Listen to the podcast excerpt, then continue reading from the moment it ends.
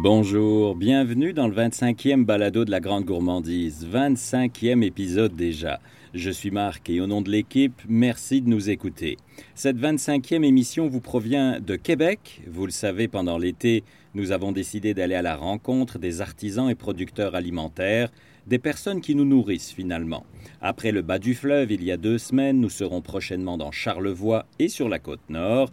Mais aujourd'hui, je vous le disais, nous sommes à Québec pour rencontrer Raphaël Vézina, le chef du restaurant Laurie Raphaël que son papa Daniel a lancé il y a 29 ans. En fait, Daniel et son épouse Suzanne sont à l'origine du restaurant, désormais célèbre, au Québec, mais même au-delà de la province. Et aujourd'hui, ce sont Laurie et Raphaël, leurs enfants, qui reprennent les rênes du restaurant. En fait, la transition s'est faite naturellement sur une période de plusieurs années. C'est de cela, et plus largement de son rôle et de son parcours, dont nous allons parler avec Raphaël. Mais avant de le rejoindre, le chef nous a permis de laisser notre micro dans la cuisine lors d'un service du souper. Je vous propose d'en écouter quelques extraits pour sentir l'ambiance, et ensuite nous rejoindrons Raphaël Vizina. À côté là, hein? Ouais, genre? Ouais, ça va être parfait. Prêt de content. Je veux pas qu'ils m'entendent pleurer. Le loup est dans la bergerie. Le loup est dans la bergerie. Vous pouvez avec deux pétons de gastro, Marc.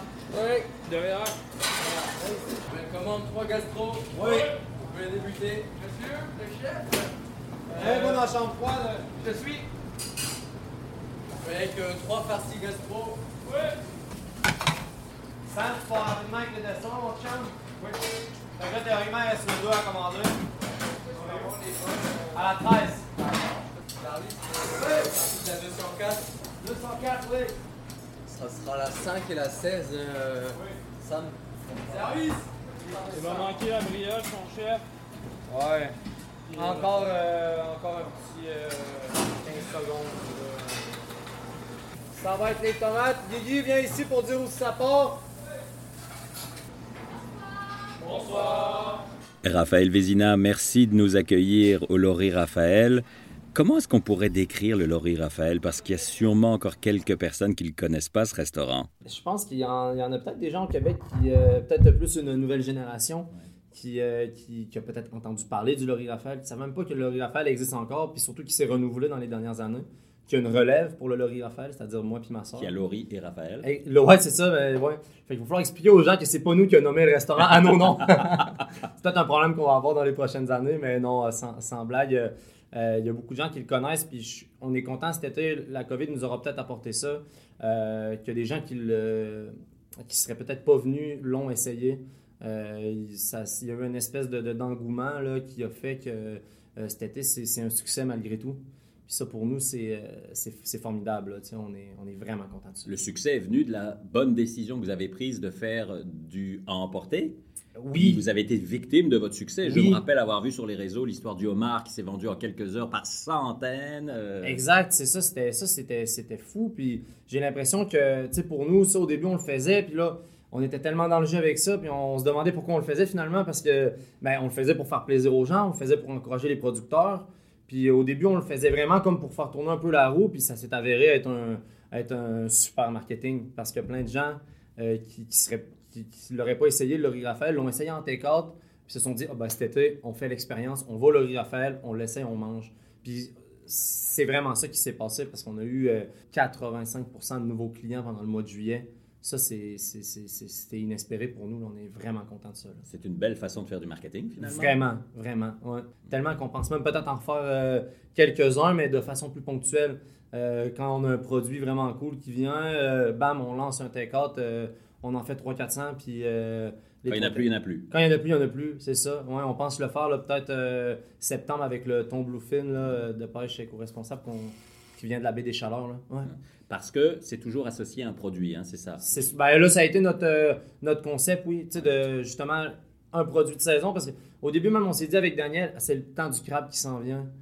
C'est- crève-cœur de ne pas pouvoir en acheter, en consommer, puis en, en vendre, puis pas en faire profiter à nos clients. Fait que c'est là qu'on s'est dit euh, au crabe, on s'est dit là, on, on en fait un. Là, ça se peut pas que cette année, on, on touche pas un crabe, à part pour nous à la maison. Ouais. Puis, ben, c'est ça. on Faire profiter des beaux produits de chez nous. Exactement. Puis là, on pensait en faire comme 80.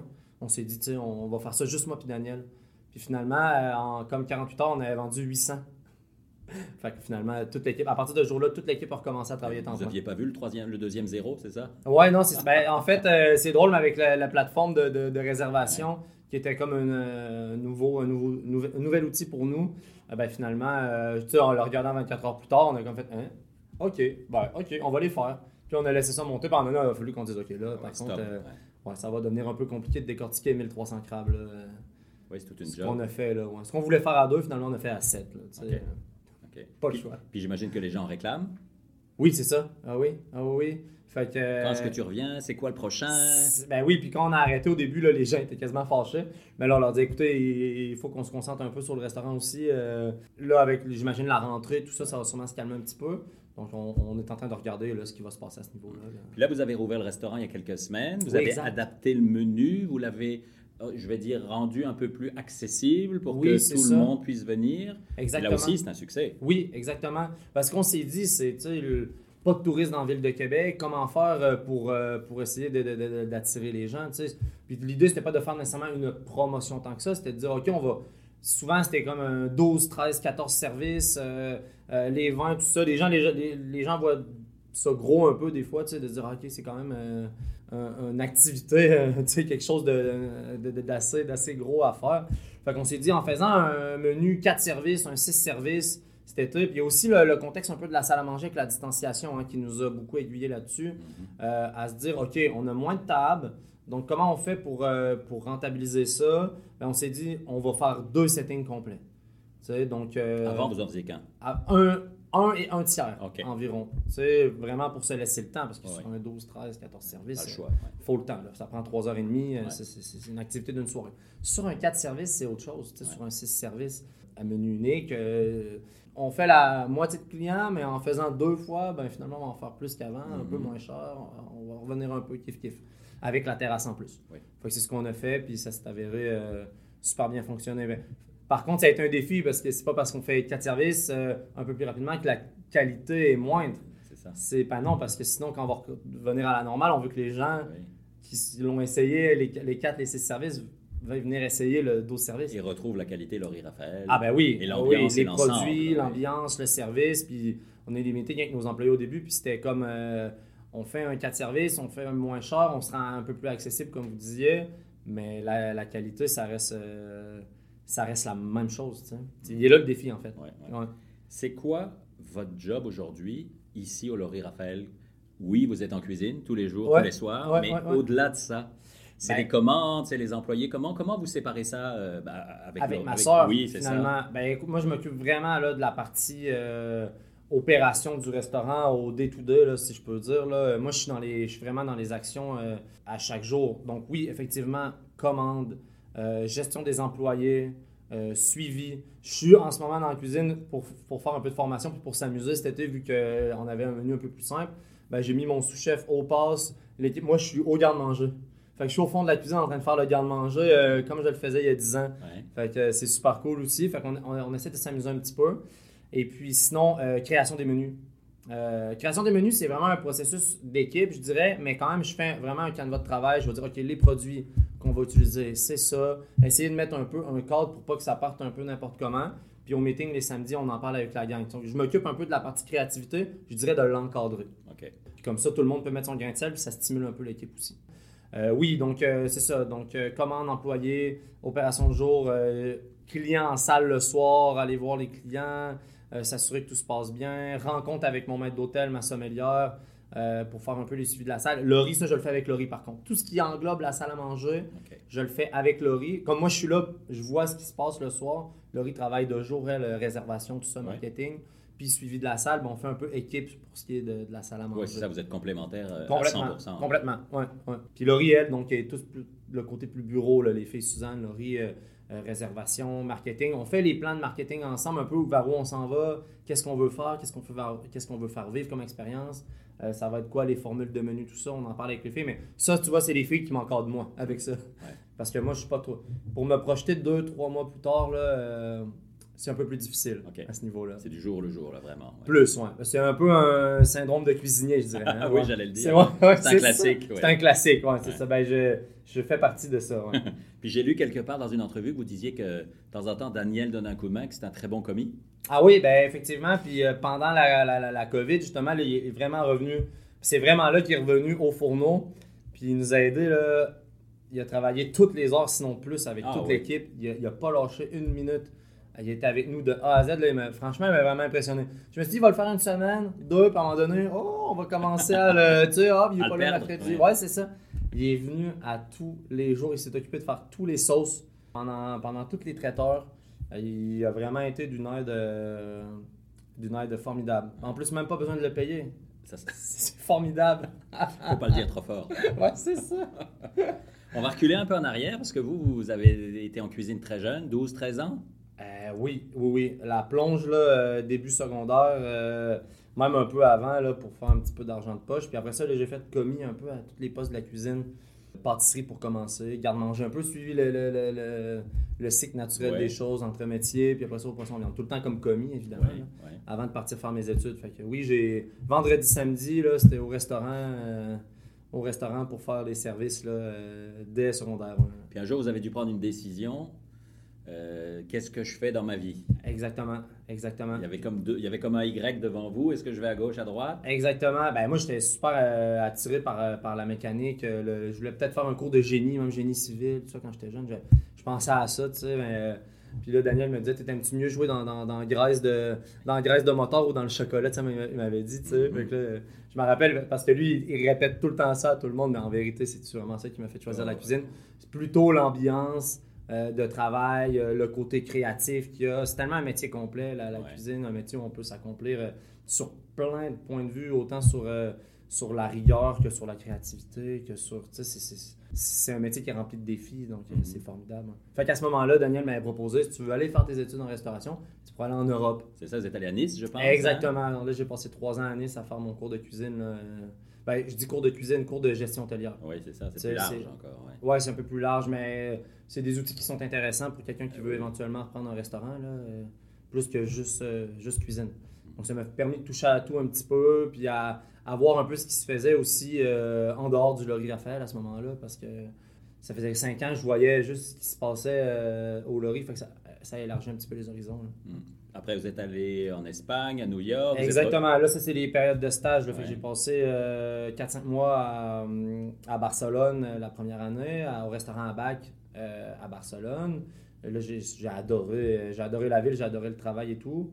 Euh, puis l'année d'après, j'étais à New York, euh, Blue Whale Stone Barnes, là, qui est très, très connu en ce moment, Mhm. euh, où j'ai fait aussi un stage là qui était formidable. là. Ça permet, c'est le fun ces, ces, ces stages-là, puis ça permet vraiment de, de- d'ouvrir les yeux un peu sur ce qui se fait, Ouais, les voir autre chose, ouais. voir autre chose. Là, c'est, c'est- J'ai beaucoup aimé le secours-là pour ça. Sais, ça, Ouais. On est tout le temps en déplacement, tout le temps en train de voyager, en train de découvrir. Là. Ouais. Après, vous revenez pour l'été, puis finalement, votre voyage en Australie, on annule ça, puis on part à Montréal. Exactement, vous êtes vraiment bien informé, vous. Euh, oui, je revenais pour passer, travailler un petit peu un été, puis pour me refaire un peu un plan de match pour c'était quoi la suite. Puis finalement, euh, finalement, je suis jamais reparti. Déjà parce que j'adorais ça ici, puis parce que je me suis fait proposer le poste de sous-chef au restaurant de Montréal. Ouais. Euh, donc, euh, Ça n'a pas suis- duré longtemps? Ben non, j'ai- circonstances. ben, J'y allais justement euh, un été, encore deux, trois mois pour donner un coup de main.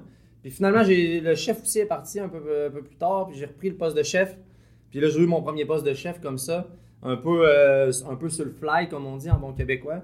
Puis euh, finalement, je suis resté deux ans à Montréal avec ma, ma copine. là, les deux, on venait de Québec. Fait euh, on est resté à Montréal deux ans, puis après ça, hop, on, s'est ramené à Québec.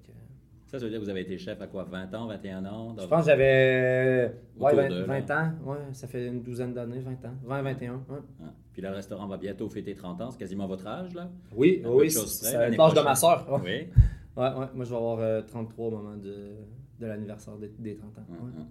Je sais que vous avez insisté beaucoup. L'équipe, l'approvisionnement, les produits, c'est vraiment ça votre quotidien. C'est ça, au Raphaël, c'est la saison.